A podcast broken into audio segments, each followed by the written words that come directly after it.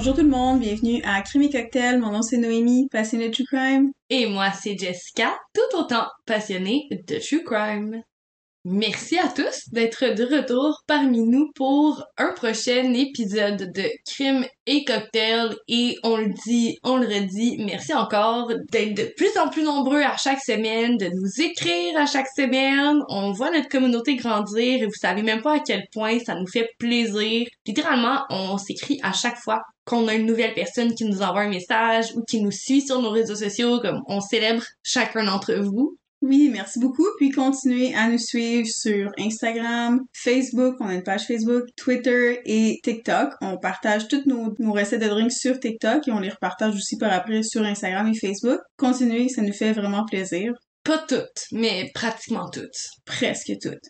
Gen Z, vous êtes bon parce que ça prend vraiment beaucoup de job pour faire un TikTok de drink ou juste un TikTok tout court. Puis je vous trouve très bon parce que, mon Dieu, la chanson par drink que je fais, à la fin, j'ai de la misère à l'entendre. Puis il y a aussi juste comme l'aspect de transition. Faire une belle transition, c'est digne de mention. Ce qui c'est pardon, c'est vraiment difficile. Merci, comme Jess a dit, de nous suivre. On est très contente, puis on adore notre communauté. Définitivement.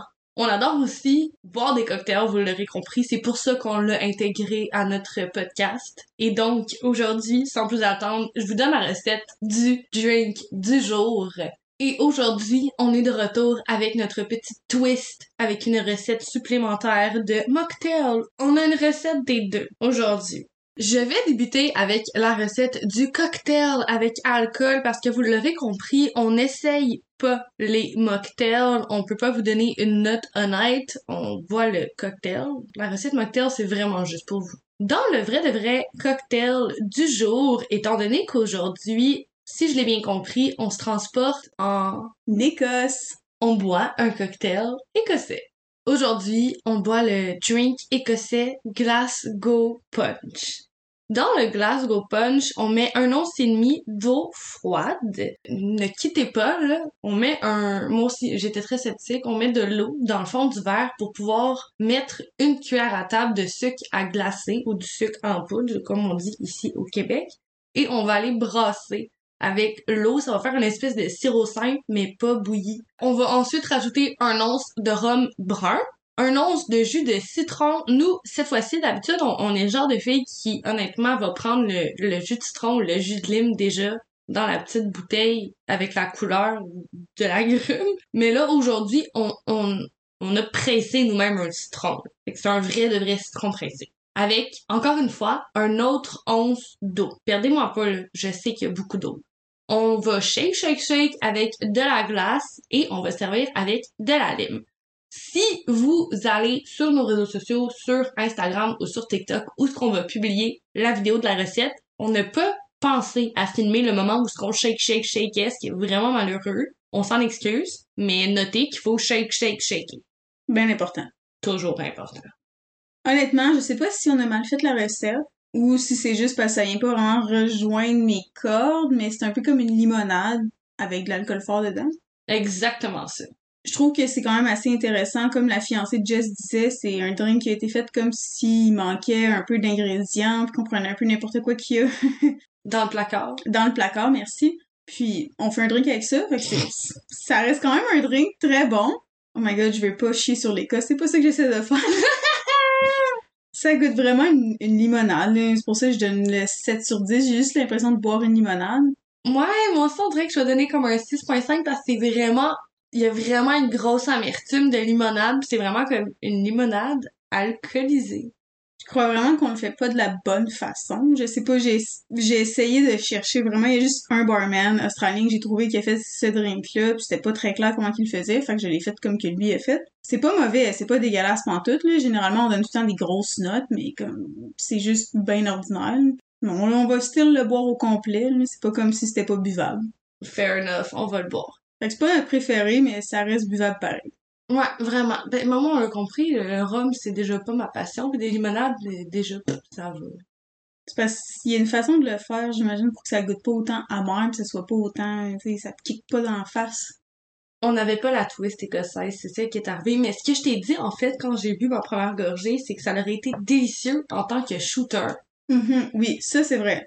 Genre, c'est un fucking bon shot. C'est un bon fancy shot, mais en tant que drink, non. Mais la bonne nouvelle, c'est que nous, on sort ce soir, fait que catch us dancing on the tables at euh, 8 o'clock! Back at home at 10 o'clock. Donc, chin chin. Cheers, guys! Le drink d'aujourd'hui, c'est absolument impossible de faire un mocktail avec ça parce que sinon, vous allez juste boire Une limonade! Pour la recette de mocktail, on va y aller dans un sex on the beach virgin. Pour le sex on the beach virgin, je te conseille de prendre un verre avec une certaine ondulation. Je sais que vous savez de quel verre je parle parce que ça fait juste vraiment beau un sex on the beach dans ce genre de verre-là. Et dans le fond, on va venir faire un twirl de grenadine. Donc on va tourner notre verre. Il y en a vraiment partout. Dans le fond, sur les côtés, grenadine-moi ça ton verre. On va ensuite rajouter un petit splash de jus tropical. Je veux dire en fait un once de jus tropical, un once de jus d'orange, un once de jus d'ananas et venez allonger avec du Sprite, de l'eau tonique, du club soda, du ginger ale. Allez-y avec ce qui vous plaît le plus, là, franchement. Brassez ça. Cheers, guys! avec une petite cerise... Euh, petite- cherry macchiato. Stunning. Petite cerise de Sunday par-dessus ça, j'imagine que ça va être excellent. Sérieux, oui. Chin chin à vous aussi. Cheers, guys! Alors, je donne le micro à ma co-animatrice Noémie, qui va nous raconter l'histoire aujourd'hui. Et comme je l'ai dit, on s'en va pour la première fois dans un pays dans lequel on n'est jamais allé. Alors, euh, let's go! Allons-y. Mes sources pour le code d'aujourd'hui sont de mysticmedium.com, dailymail.com, scottishreview.net, newsky.com, truecrimedetective.com, scottishreview.co.net, dailyrecord.co.uk, airadvertiser.com, heraldscotland.com et YouTube.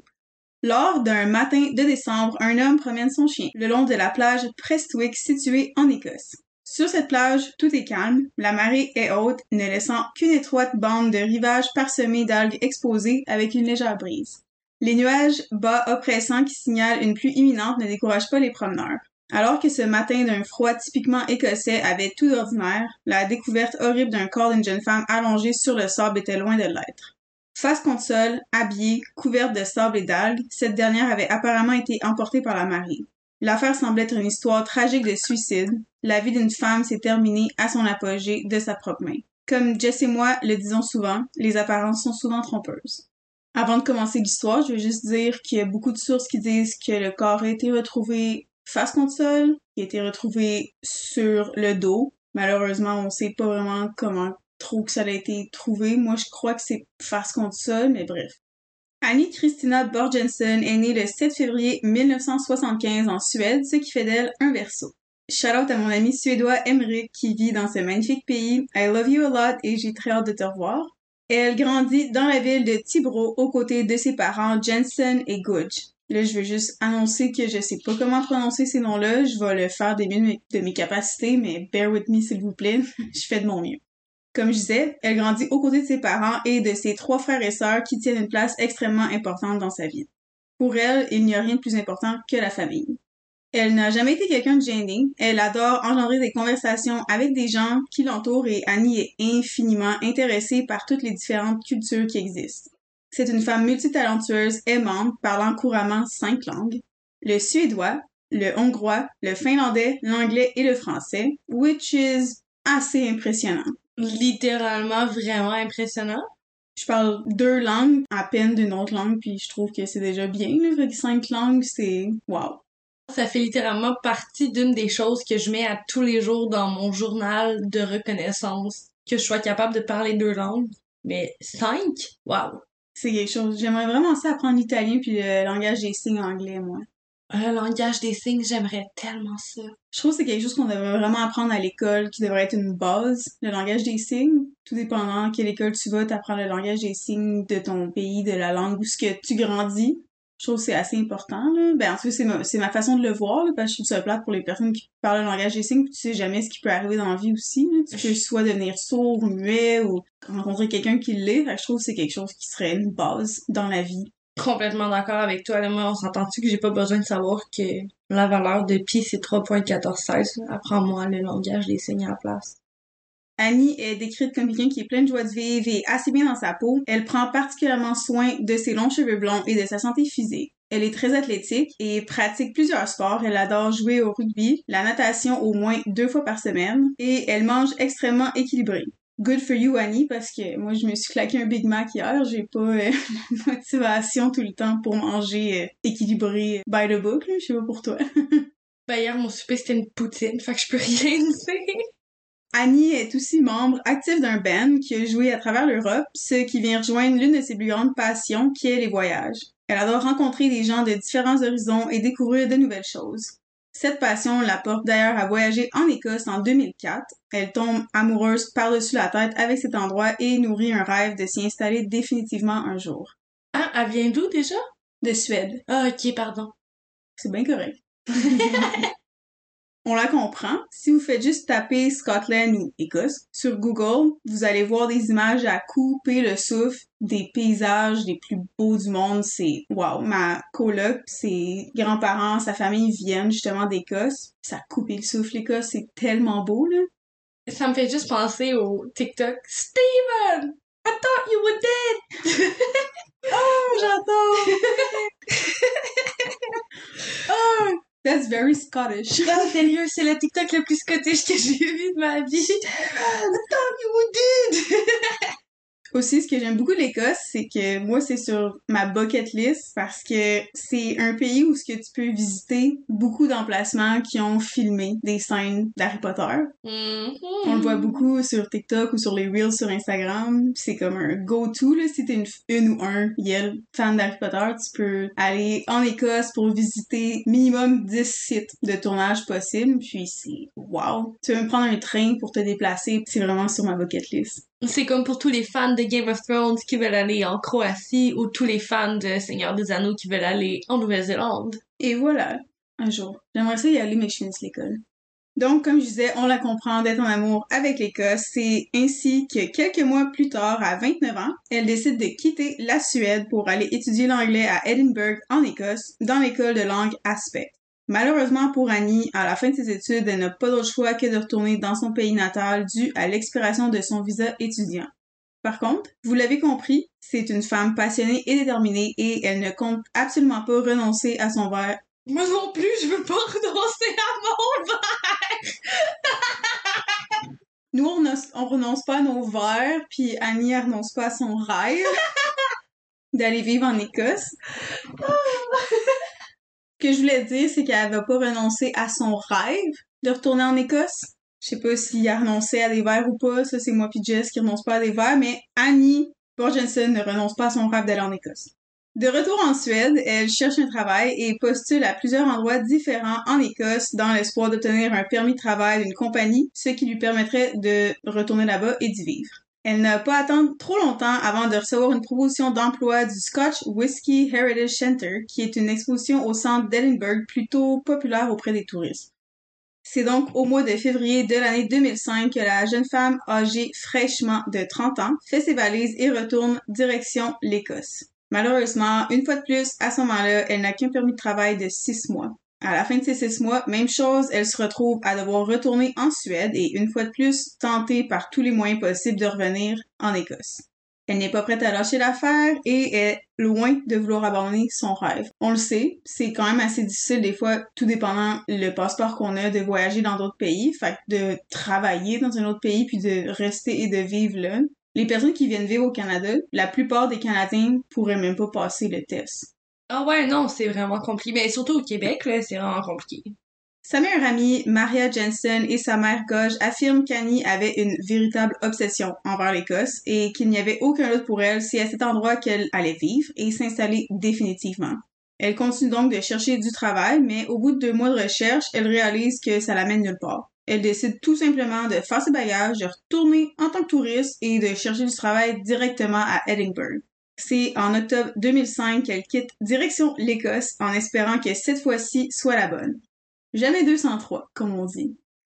Il s'agit de son dernier voyage de la Suède vers l'Écosse. Vu le sujet de notre podcast, vous imaginez bien que la raison est bien plus sinistre que ce qu'Annie espérait. Malgré qu'elle a passé un certain temps en Écosse et sa personnalité sociable, elle ne semble pas s'être fait énormément d'amis. D'ailleurs, sa famille et ses amis en Suède disent qu'elle passait la majeure partie de son temps seule. Elle sortait souvent le soir dans des bars et dans des clubs, justement dans le but de rencontrer des gens et créer des relations. C'est de cette façon qu'elle a rencontré un soir un jeune homme prénommé Martin Leslie qui aborde Annie et se présente. Martin Leslie se trouve être un joueur de rugby néo-zélandais jouant à ce moment-là dans l'équipe écossaise. Annie reconnaît immédiatement le nom. Étant elle-même une très grande sportive et fan de rugby, elle est très flattée qu'une personne de son importance lui adresse la parole.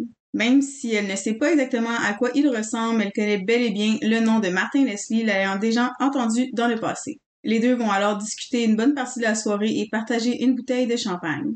Annie, ayant une relation extrêmement fusionnelle avec sa mère, les deux femmes s'appellent pratiquement tous les jours et c'est environ au moment de sa rencontre avec Martin que sa mère va commencer à trouver le comportement de sa fille étrange.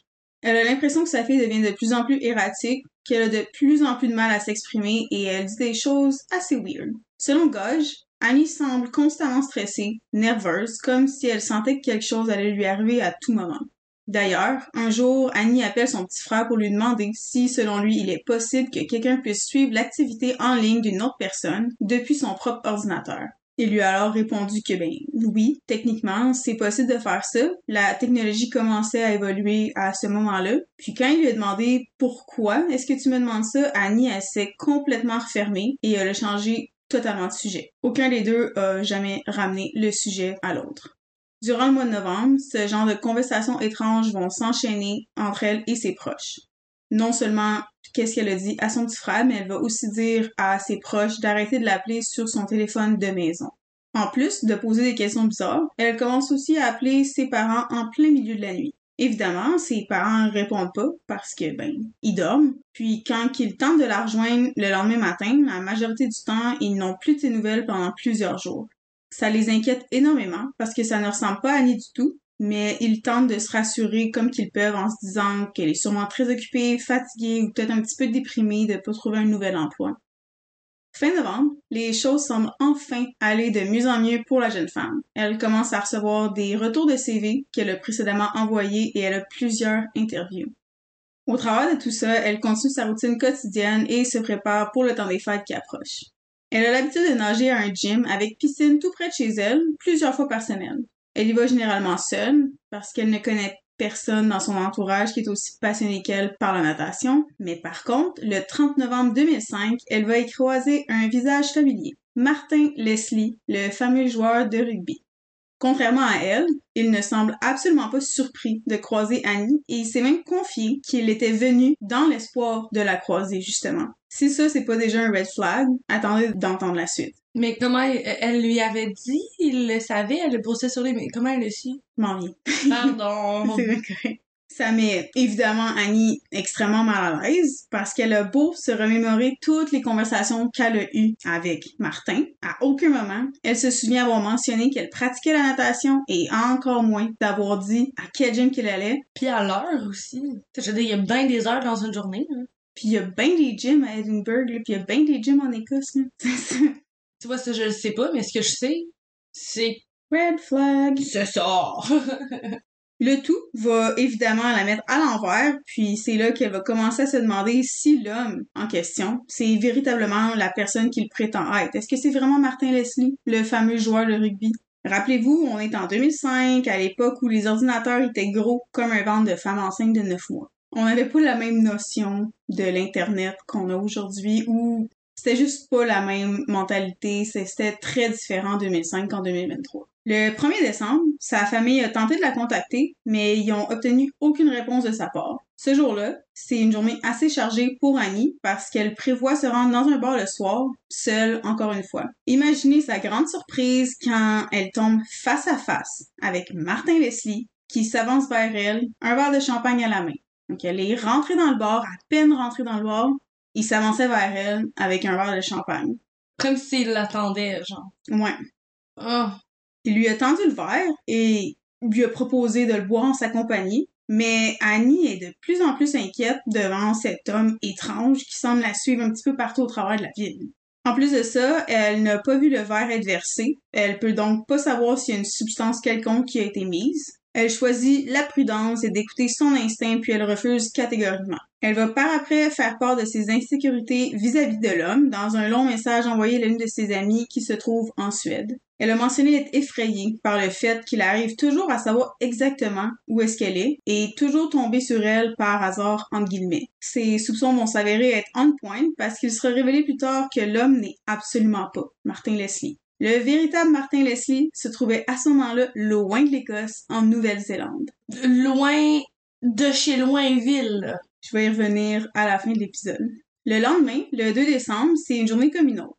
Annie se à son ancien travail où elle prend le temps de s'asseoir avec euh, ses anciens collègues et parler avec eux. Elle reçoit à ce moment-là un appel de sa mère qui est inquiète de ne pas avoir vu de nouvelles d'elle depuis la veille et toute la journée. Elle a décroché et elle a expliqué à sa mère qu'elle ne peut pas discuter avec elle puisqu'elle est en compagnie de ses anciens collègues. Sa mère lui a donc demandé de la rappeler aussi vite que possible parce qu'elle s'inquiète énormément pour elle puisqu'Annie avait recommencé à avoir des comportements étranges dans les derniers jours. Ça, sa mère lui a pas dit, mais elle était juste inquiète pour elle puis elle voulait juste que sa fille la rappelle. Annie lui a donc dit qu'elle allait essayer, qu'elle ne garantissait rien, puis elle lui a dit qu'il était temps que sa mère accepte qu'elle était par elle-même et qu'elle devait s'occuper d'elle-même sans le support de sa mère.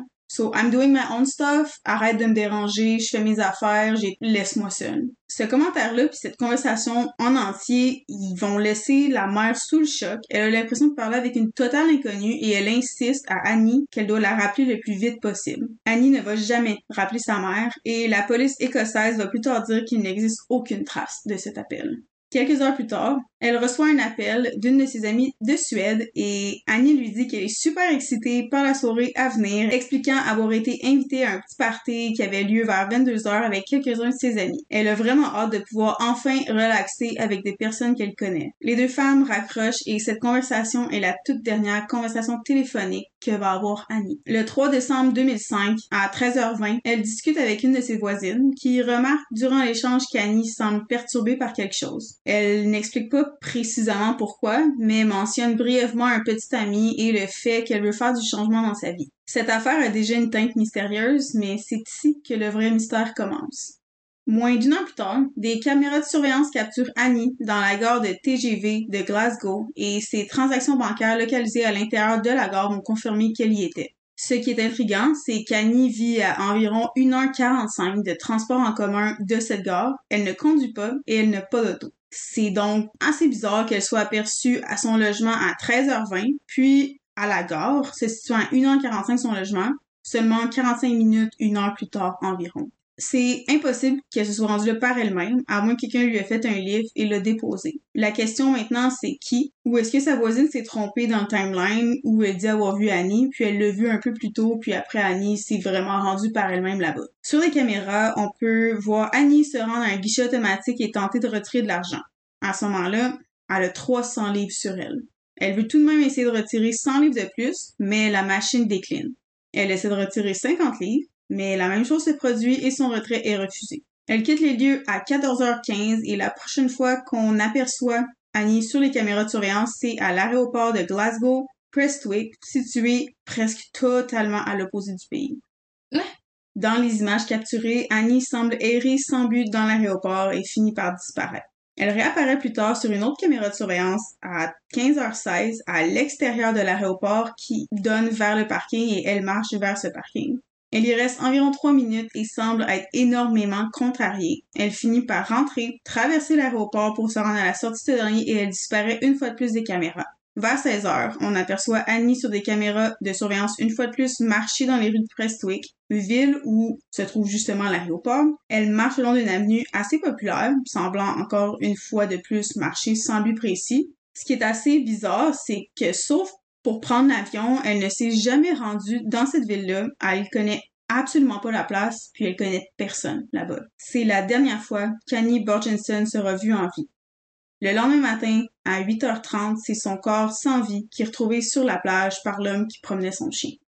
La police arrive rapidement sur les lieux. À compter de son corps sont retrouvés son sac à dos et une veste. Ceci est inhabituel compte tenu des effets du courant et le tout a donné lieu à des spéculations selon lesquelles le corps y avait été placé. Les policiers ont facilement identifié le corps grâce aux papiers d'identité retrouvés à l'intérieur du sac d'Annie. Sa famille est tout de suite prévenue, l'enquête commence et toutes sortes d'incohérences vont voir le jour.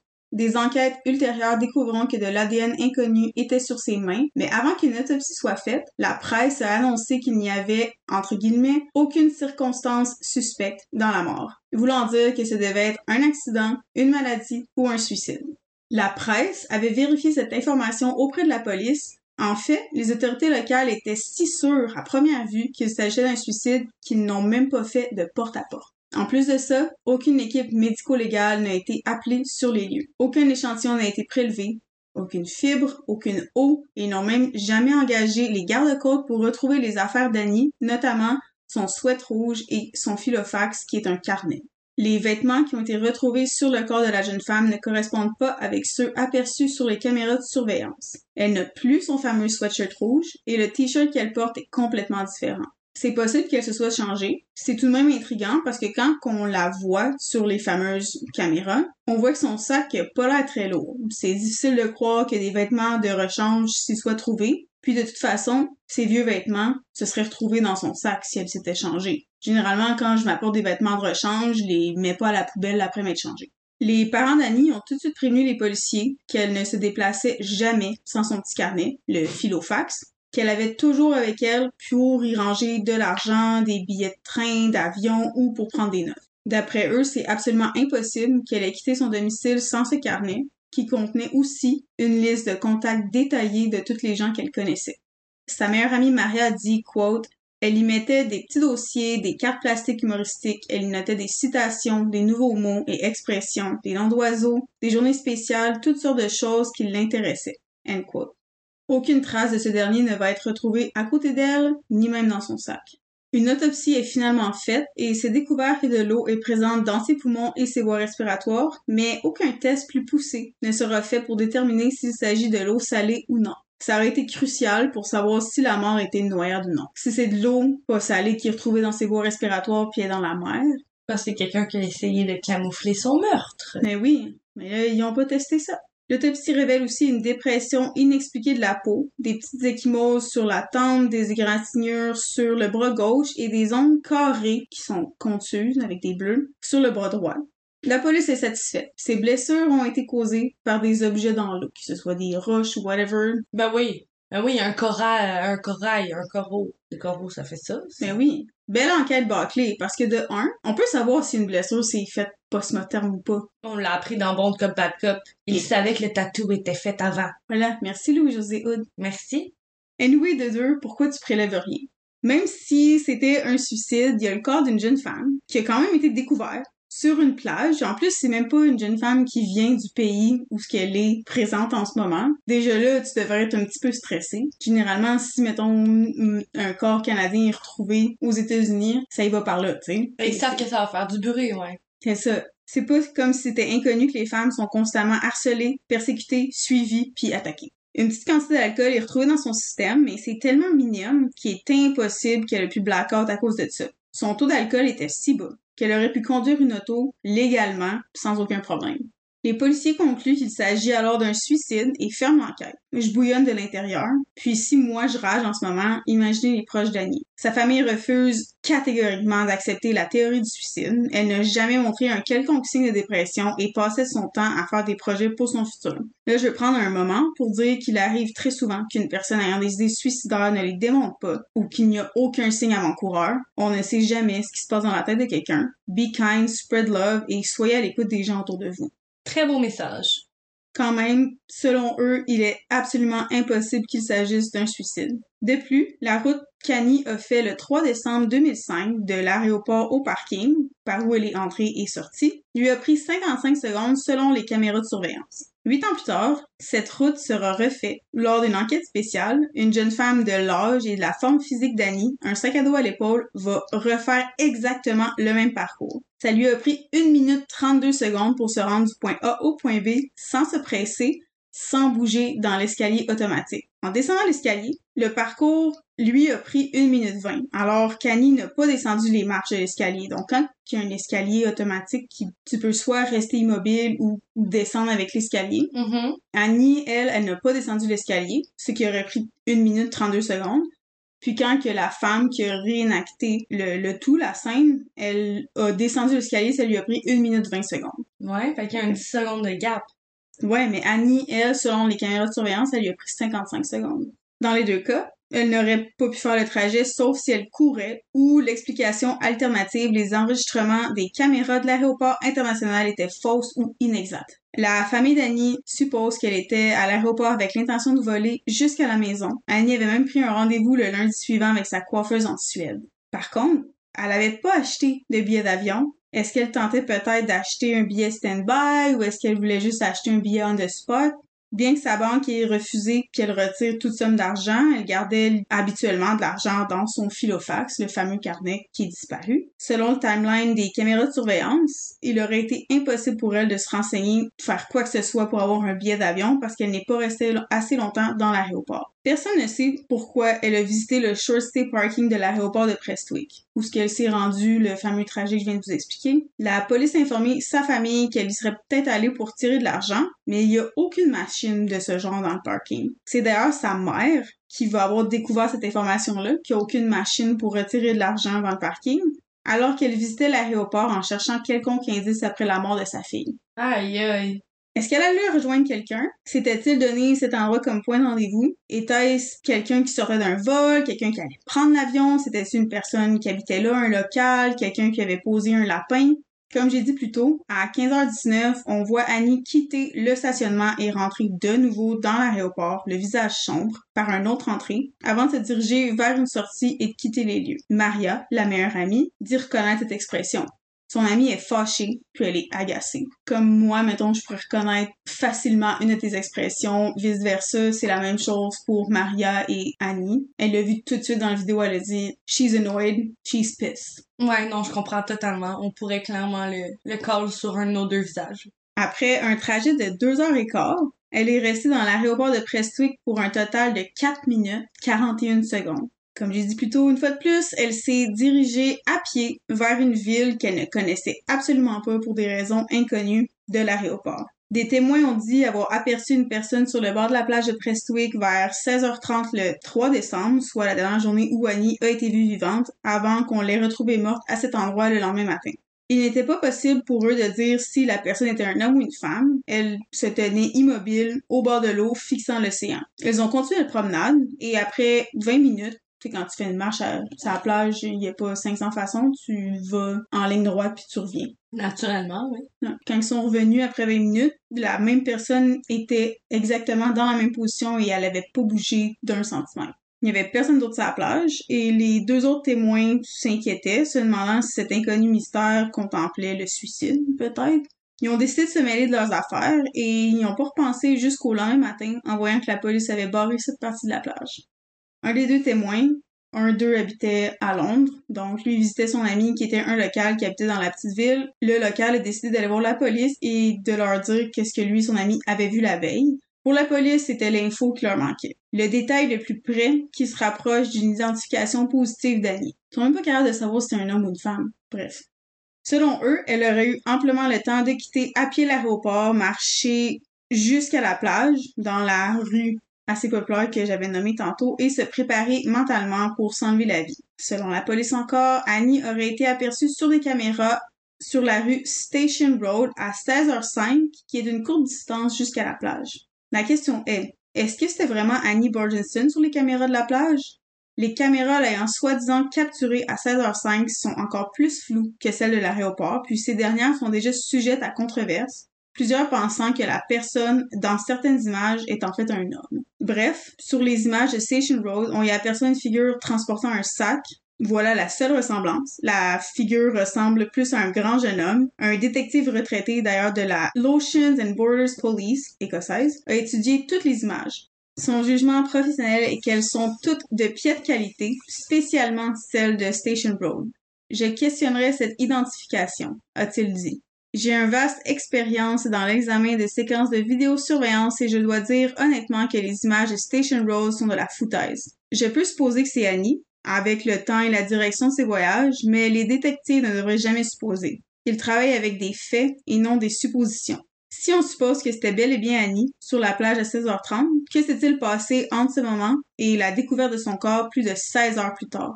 De plus, les mêmes personnes ayant fait l'enquête spéciale et recréé le parcours d'Annie dans l'aéroport ont recréé ce fameux moment sur la plage. Même heure, même place, huit ans plus tard. Un membre senior du gouvernement écossais a assuré que quelqu'un ressemblant à la description d'Annie avait été aperçu à 16h30 sur la plage. Après avoir recréé la scène, le verdict tombe. Ça aurait été impossible de faire quelconque identification. Il aurait été impossible de reconnaître qui que ce soit.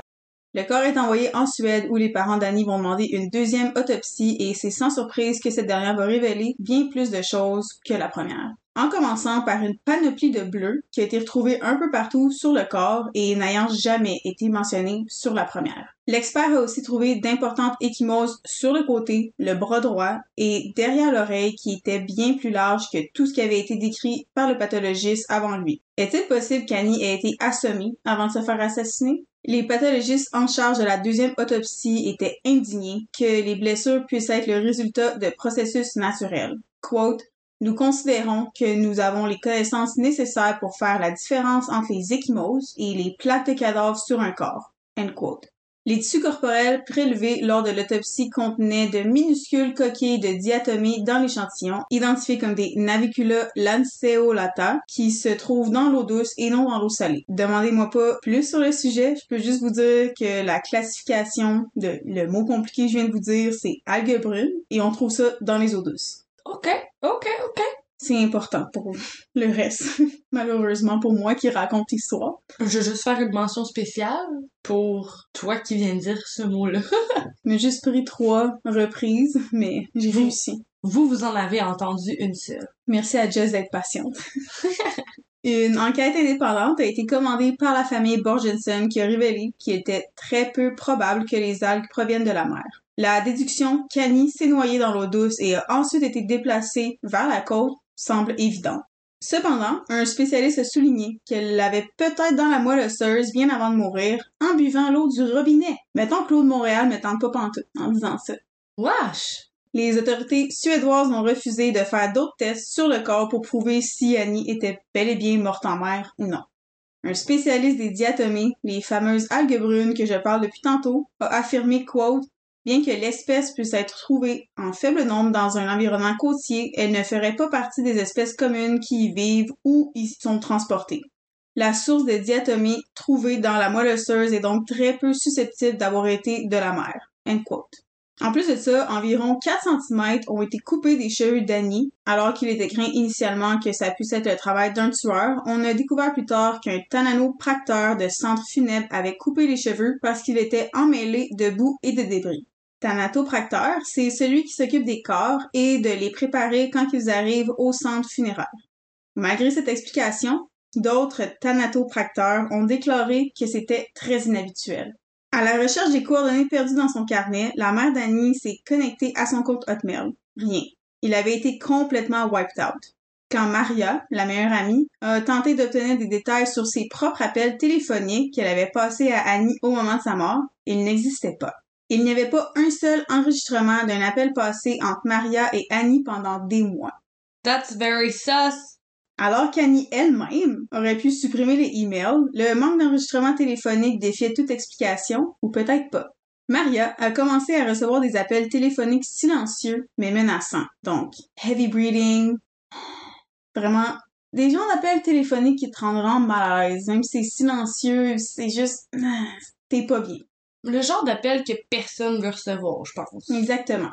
Surtout quand ça arrive plusieurs fois, tu te dis non, ça a pas été juste un appel d'un un prank call d'un adolescent qui décide un bon samedi matin de do whatever the fuck, you know? C'est arrivé souvent. C'est à ce moment-là qu'elle a commencé à avoir des appels silencieux menaçants, puis qu'en plus de ça, elle a eu de la difficulté à avoir accès à ses propres comptes email qu'elle a décidé de creuser plus loin. Elle a découvert l'existence d'une journaliste américaine prénommée Christina Borgensen, presque identique à celle de son amie qui était Annie Christina Borgensen. Christina, c'était pas simplement une journaliste locale qui faisait des articles sur des ventes de garage ou du football collégial. Non, non, loin de là. C'était une immense critique de la politique étrangère américaine. Elle se met en danger de vie pour enquêter sur le gouvernement, pour prouver que le gouvernement fait des choses qui sont pas censées faire, fait des choses qui ont pas d'allure pour les dénoncer. Fait que c'est une journaliste qui est controversée entre guillemets. Moi, mes yeux, elle est pas controversée, mais pour le gouvernement, c'est quelqu'un qui veulent pas qu'elle soit là et veulent l'éliminer, tu sais. Tu me dis ça, mais si j'avais peut-être à trouver l'équivalent d'une référence que j'ai dans un personnage de film, ça serait peut-être la journaliste dans Blood Diamond avec Leonardo DiCaprio comme il y a une journaliste qui est juste en Afrique puis qui est là pour dénoncer justement l'espèce de marché noir des diamants. Euh, les enfants qui sont des soldats, mettons. C'est ça Aussi, ouais. Ouais. Puis ouais. elle se met littéralement comme en danger à plusieurs reprises juste pour être capable de faire un bon papier. Fait c'est exactement ça que Christina Porgensen est, puis selon l'État, selon le gouvernement américain, cette personne-là est une menace. Je comprends. Souvent, pour bien des gens haut placés, les gens un peu moins haut placés qui parlent haut et fort et qui disent la vérité, ça peut faire peur.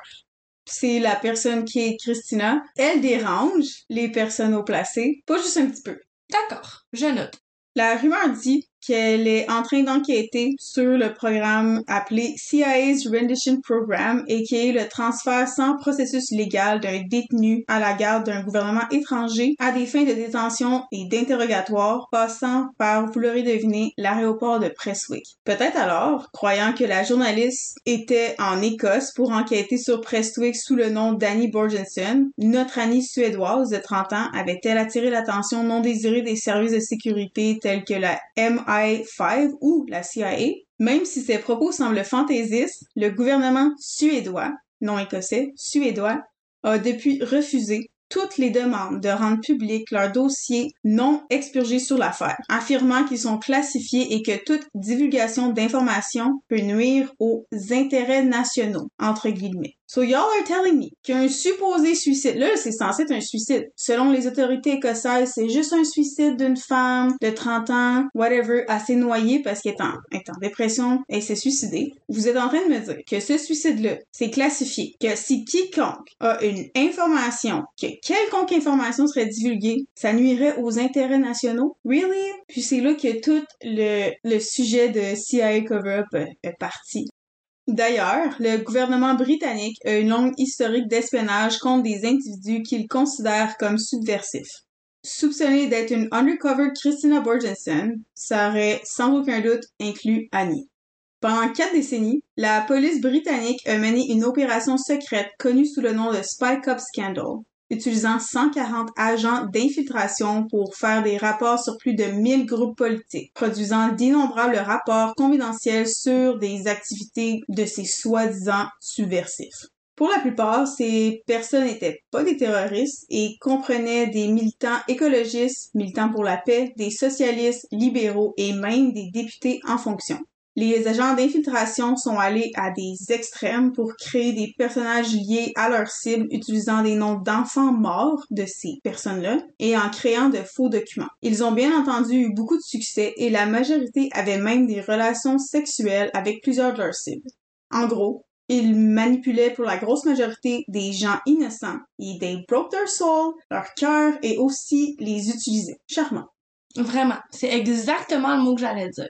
Puis tout ça, c'est sous le, gouvernement. C'est le gouvernement qui disait de faire ça. Avant de mourir, Annie avait dit à son père qu'elle allait se marier. Dans son appartement, tous ses articles de toilette, maquillage, brosse à dents et sa pâte à dents avaient disparu. Même chose pour deux nouveaux sous-vêtements et son t-shirt préféré dans lequel elle dormait. Rien de tout ça n'a été retrouvé dans son sac, indiquant qu'elle avait passé la nuit ailleurs. Puis même si elle avait passé la nuit ailleurs, je sais pas, moi, si je passe la nuit avec quelqu'un, puis cette personne-là est retrouvée morte sometime after, je vais venir à la police, je vais leur dire, ok, tu sais, parce que j'aurais rien à voir avec ça, je vais pas tuer personne, mais je vais leur dire, ok, cette personne-là, je la vois, je la fréquente, je sors avec, on a passé du temps ensemble, ces trucs sont chez nous, mais là, tout ça n'a pas été retrouvé. Ce cas a tout pour nous donner un mal de tête et nous faire creuser à l'infini sur l'Internet. Annie a-t-elle été victime du faux Martin Leslie? Ce dernier n'a jamais pu être identifié. It's safe to say qu'il avait un comportement plus que prédateur envers Annie. On n'a jamais retrouvé cette personne-là. On sait pas c'est qui, fait qu'il n'y a aucune enquête qui ait pu faire sur lui. I mean, je suis personne, je suis une petite personne dans son appartement de Montréal, mais je te dis haut et fort aujourd'hui, probably did it! That's the thing, c'est ça, c'est ça que ce cas-là apporte tellement plein de mystères, puis je comprends pas pourquoi on n'en parle pas plus que ça. Well, est-ce qu'on comprend? Because government, because CIA. Ouh, ouh, ouh. Conspiracy theories, c'est toujours des theories. Ça veut pas dire que nous, c'est nos pensées, c'est des théories. justement, est-ce que le faux Martin Leslie avait développé une obsession malsaine envers la jeune femme et a décidé de passer à l'acte? Est-ce qu'Annie était tombée dans la mire des services secrets? Est-ce qu'un agent l'avait sweep off her feet, croyant qu'elle était la journaliste Christina, lui promettant de visiter son pays natal pour rencontrer sa future belle famille, la mariant, etc., mais l'avait éliminée avant de réaliser qu'elle n'était pas la cible qu'il recherchait? Ou encore, avait-il réalisé son erreur et lui avait posé un lapin à l'aéroport? On se rappelle qu'il est allé à l'aéroport pour 4 minutes 41 secondes, est allé dans le parking de l'aéroport. Elle a pas d'auto, elle sait pas conduire, elle, peut pas retirer de l'argent là. Pourquoi elle a passé 3 minutes là pour rentrer après ça, frustrée, pour quelconque raison, puis partir de l'aéroport? Est-ce que dans cette situation-là, il avait réalisé qui elle était, puis avant de l'éliminer, il a juste fait bye bye, je sais pas t'es qui, ben, je sais t'es qui, mais t'es pas la personne que je recherche, fait que je m'en vais. Est-ce que sous le heartbreak, la dépression, la panique, name it, est-ce que Annie a décidé sur un coup de s'enlever la vie on s'entend même si c'est un pays qui était pour elle sa, sa maison, son cœur battait pour ce pays-là. Elle était pas vraiment capable de se trouver d'amis, elle était pas capable de trouver sa place, elle était souvent seule. Est-ce que, tu sais, devant, une autre déception, est-ce qu'elle a décidé sur un coup de tête? La santé mentale, c'est tellement un sujet sensible, c'est tellement difficile. Est-ce qu'elle a décidé de s'enlever la vie? Est-ce que ça peut juste être une personne random aussi qui a joué avec la tête d'Annie puis qu'après ça, elle a décidé d'en finir? Il y a tellement de possibilités infinies sur qu'est-ce qui peut s'être passé. Sérieux, il y a tellement de, de questions. Puis plus tu te poses de questions, plus il y en a d'autres qui arrivent. Fait que je comprends pas pourquoi la police écossaise a juste décidé de dire oh ouais ouais ouais ouais non mais ça c'est un suicide. Puis que la police tu sais j'aime pas ça être, aller dans la théorie du complot puis aller dans les choses qui ont pas de preuves mais le fait que même la police et le gouvernement suédois classifient le cas d'Annie comme étant d'intérêt national. J'ai beau pas être dans la théorie du complot si, si veut, veut pas euh, pourquoi? Pourquoi est-ce que là, au début, c'est un, cas d'une jeune femme qui se suicide sur une plage en Écosse, puis tout d'un coup, c'est de l'intérêt national? Puis hmm. pourquoi est-ce que une femme est retrouvée, on fait aucun prélèvement, on fait rien, on essaie de classifier l'affaire le plus rapidement possible. On essaie de shut up la, la bouche de toutes les personnes qui sont proches d'Annie, sa famille, ses amis, même les personnes de la ville de Prestwick. Ils ont des questions, ils se posent des questions, ils veulent des réponses, puis eux aussi essaient d'en poser, puis ils ont été en contact avec la famille d'Annie, puis encore aujourd'hui, on sait pas qu'est-ce qui se passe là. Trop mystérieux, sérieux, il y a tellement de tellement de questions pour lesquelles je pense pas qu'on va avoir des réponses éventuellement. Mais justement, j'ai fait euh, de mon mieux pour rentrer le plus de détails possible dans un épisode de podcast. Puis déjà là, ça va être assez euh, un bon épisode. Puis c'est sur un sujet qui peut littéralement avoir un docu-série de plusieurs mini-épisodes de 45 minutes, une heure chaque.